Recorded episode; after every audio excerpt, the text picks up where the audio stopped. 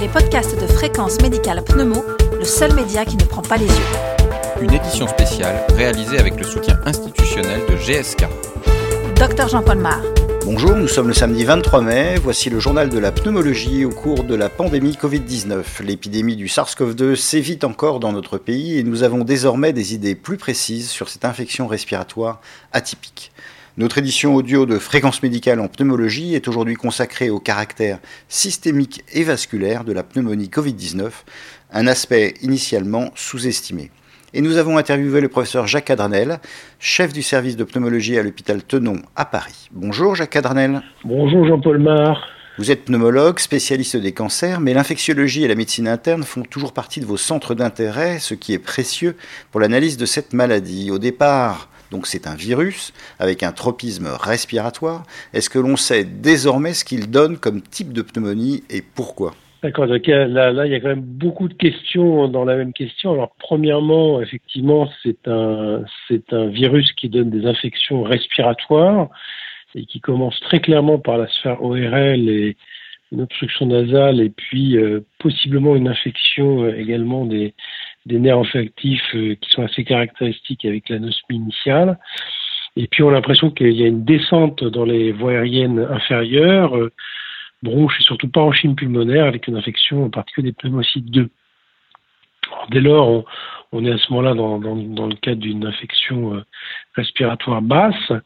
il faut quand même se dire que la majorité des patients vont avoir une maladie extrêmement bénigne, comme n'importe quelle virose respiratoire en général. Et puis un certain nombre, et on ne sait pas très bien pourquoi, vont développer bah, une pneumonie, une pneumonie virale. Et, j'aime bien quand même rappeler toujours que sur un scanner ou une radio, quand on voit des images dans un poumon, bah, c'est pas le virus qu'on voit, hein. c'est la réaction du système inflammatoire et immunitaire à la présence du pathogène, dans le cas présent, c'est un virus. Alors c'est quand même pas n'importe quel virus, c'est un virus aussi que le système immunitaire est censé ne jamais avoir vu. Donc ça veut dire que nécessairement, il va y avoir obligatoirement une réponse euh, de type euh, inné, euh, donc inflammatoire, obligatoire, comme d'habitude. Et puis cette réponse innée, elle est aussi nécessaire pour monter une unité spécifique qui va d'abord être euh, IgM dépendant, puis IgG dépendant. Et puis on oublie un tout petit peu trop dans cette maladie-là euh, que la réponse immunitaire aussi T cellulaire. Et il y a un cell qui vient de sortir aujourd'hui, ou un Science, pardon, qui vient de sortir et qui montre bien l'importance de la réponse immunitaire aussi T spécifique anti, anti, euh, anti coronavirus. Donc chez certains patients, on va avoir effectivement cette fameuse explosion cytokinique avec beaucoup de fièvre, une hyperleucocytose, mais qui va se résoudre spontanément ou euh, sous antibiothérapie euh, spécifique type céphalosporine euh, et ou euh, macroline. Et puis un certain nombre de malades vont pas se résoudre dans cette pneumonie et vont évoluer soit d'emblée, soit de manière un peu retardée vers le huitième, deuxième jour, vers une insuffisance respiratoire aiguë, alors qui définit un ARDS dans le sens où on va avoir des hypoxémies très sévères et un rapport PaO2 sur FiO2 euh, qui est inférieur à 300, mais là encore avec probablement aussi euh, des, des, des, histoires naturelles très différentes sur cette hypoxémie très sévère. Donc on voit quand même une très grande hétérogénéité de cette maladie, avec des formes asymptomatiques, des formes pneumoniques comme une pneumopathie atypique qui vont finalement rester spontanément ou après traitement, des formes qui vont évoluer vers un respiratoire aigu avec probablement plusieurs mécanismes d'hypoxémie. Et pourquoi est-ce que l'on observe des hypoxémies parfois très différemment ressenties par les malades? On peut rediscuter de, effectivement de ce qui nous a troublé au début chez ces patients, c'est des patients qui sont qui, avaient au début peu d'images radiologiques, ce qu'on appelle en verre des polis, qui étaient profondément hypoxémiques et euh, qui toléraient assez bien cette hypoxie, qui ne la ressentaient pas bien. Une des hypothèses, en fait, c'est que en plus de la maladie euh, du parenchyme pulmonaire, on a peut-être une maladie vasculaire du poumon, et donc on sait que les cellules endothéliales peuvent être également infectées, alors peut-être pas d'emblée, peut-être peut-être après une infection épithéliale, et que cette infection peut-être euh, des, vaisseaux va entraîner une hyperperfusion et, et, probablement aussi une espèce de, euh, fuite capillaire au niveau parenchymateux qui va aggraver l'hypoxémie liée simplement à la pneumonie. Ça, c'est une, des hypothèses. La deuxième hypothèse, c'est que cette inflammation endothéliale va créer aussi des cascades de microthrombie, soit vasculaires, soit, alvéolaires. Et donc, à ce moment-là, on va, on va retomber sur de la RDS très classique, euh, comme les réanimateurs euh, euh, l'ont observé. Mais on a aussi des malades vraiment qui sont très hypoxémiques, probablement par une hyperperfusion et une hyperperméabilité capillaire. On a beaucoup parlé du récepteur de l'enzyme de conversion de l'angiotensine 2, qui serait une voie d'entrée de ce coronavirus dans les cellules du poumon. Est-ce toujours le mécanisme qui est privilégié et est-ce qu'il est responsable de la diffusion de la maladie? Alors euh, euh, oui, oui, ça reste quand même le, le, récepteur principal, même si effectivement il y a, il y a un co-récepteur qui est aussi identifié. Euh, il est probable aussi que le fait que ça rentre dans cette par cette voie-là explique peut-être une certaine une certaine spécificité quand même de la maladie chez des hommes plutôt soixantenaire, plutôt euh, vasculaire et plutôt euh, un petit peu en surpoids et stéatosique. Hein. Tous ceux qui ont une dysfonction endothéliale, donc? Oui, tous ceux qui ont une dysfonction endothéliale et peut-être tous ceux qui ont euh, qui ont finalement une, une mauvais, un mauvais équilibre entre leurs récepteurs de type 1 et de type 2 et pour lequel l'infection virale euh, sur le récepteur de type 2 va complètement, va aggraver encore plus cette maladie vasculaire. Est-ce que cette présence de récepteurs ACE2 et de virus un petit peu partout, est-ce que c'est ça qui peut expliquer cette grande diffusion des signes dans différents organes? Alors, oui, c'est probablement une des hypothèses. C'est-à-dire qu'encore une fois, on a une hypothèse qui est au départ euh, purement euh, pneumonie avec cette hypoxémie très particulière et disproportionnée par rapport aux images. et puis, secondairement, une, inflammation, une infection euh, endothéliale qui euh, bah, peut toucher effectivement le cerveau. On a vu quand même des lésions vasculaires cérébraux ou des maladies vasculaires cérébrales un peu inhabituelles, les, les grosses artères avec des, des ischémies des, des grosses artères, artères des membres inférieurs ou coronaires, probablement aussi des petits vaisseaux avec des atteintes rénales et euh, et euh, de la microcirculation myocardique, exfilée des myocardites. Donc il y, a, effectivement probablement un tropisme sur les vaisseaux et des vaisseaux de, de calibres différents.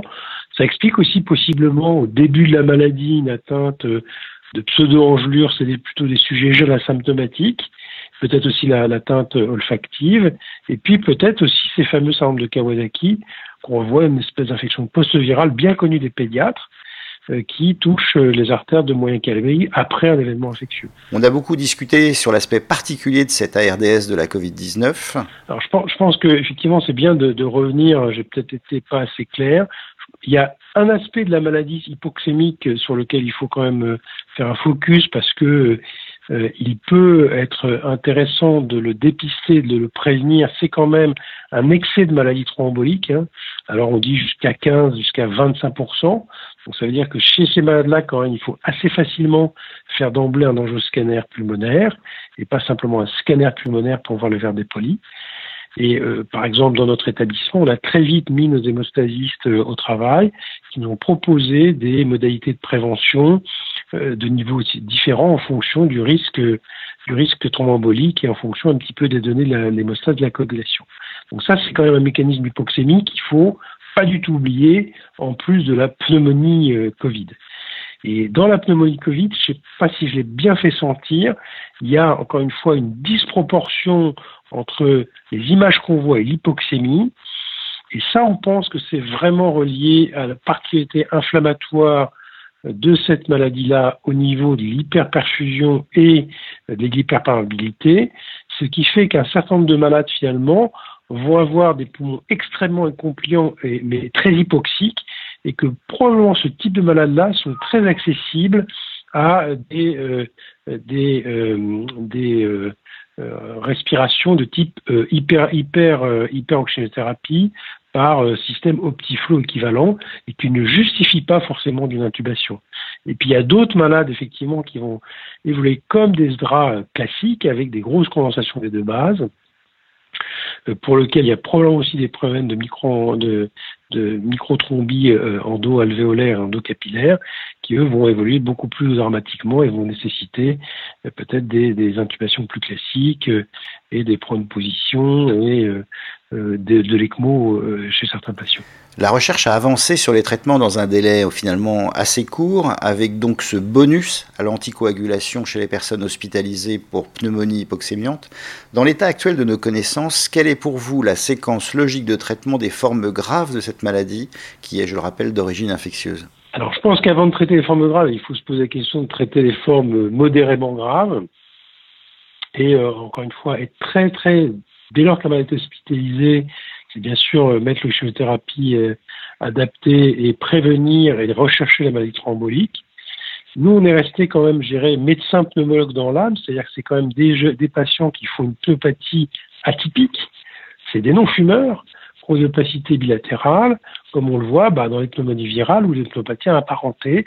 Donc on est resté assez fidèle finalement à une bithérapie parce qu'ils étaient hypoxémiques par une céphalo 3 et euh, un macrolide, l'azithromycine et l'espiramycine.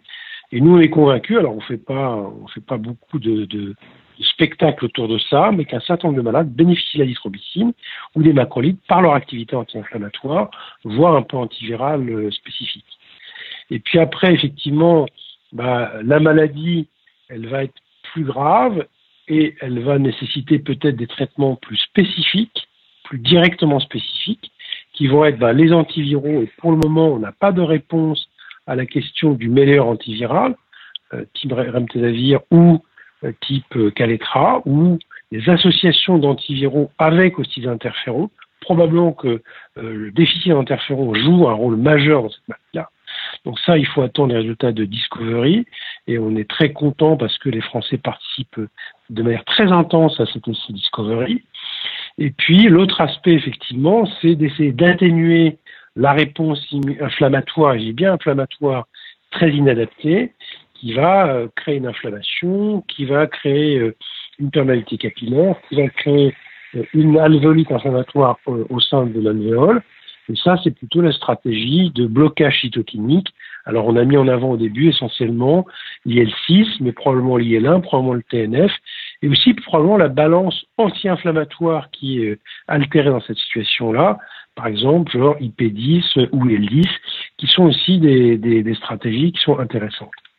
Et puis, euh, ce qu'on a aussi bien observé chez ces malades-là, c'est une lymphopénie très profonde. C'est une lymphopénie à la fois quantitative mais aussi qualitative avec euh, euh, des, des, lymphocytes qui sont complètement exhaustés. Et donc, euh, une des, une des, des voies de recherche que nous, éventuellement, on a envie d'envisager, c'est comme dans finalement l'immunothérapie des cancers, donc la boucle se reboucle, avec une immunothérapie aussi dans ces maladies virales qui n'arrivent pas à guérir, hein, en utilisant des imiteurs de PD1. Et ça, on sait que c'est fait quand même dans des maladies comme la LEMP, hein, qui, était due, qui est due au JC virus, ou très récemment dans des maladies liées à l'EBV, qui s'accompagnent d'une extraordinaire inflammation euh, systémique euh, de type euh, syndrome d'activation macrophagique, et où finalement des auteurs dans Blood ont montré que chez les malades réfractaires à la corticothérapie ou à l'étoposite, une injection, dans le cas présent c'est du nivolumab, permettait chez 6 malades sur 7 d'atténuer cette explosion inflammatoire et de permettre surtout la, la, la, la clairance de virale de l'EBV et une séroconversion. Et au final, quel est votre message pour les pneumologues? On voit bien que dans la deuxième vague, si elle arrive, ce qu'on ne souhaite pas, on aura probablement à phénotyper les malades sur le plan clinique à les phénotyper sur le plan biologique. Est-ce que c'est plutôt une maladie virale? Est-ce que c'est plutôt d'un déficit de l'immunité qui ne permet pas de, de, clairer le virus? Ou est-ce que c'est une trop grande inflammation et probablement qu'on aura des traitements qui seront adaptés au phénotype clinique et au phénotype biologique Merci Jacques Adarnel. Au revoir. Cette édition audio de Fréquence Médicale en pneumologie est terminée. Vous retrouverez toutes les informations de la Covid-19 sur le site de Fréquence Médicale. On se retrouve la semaine prochaine. À très bientôt.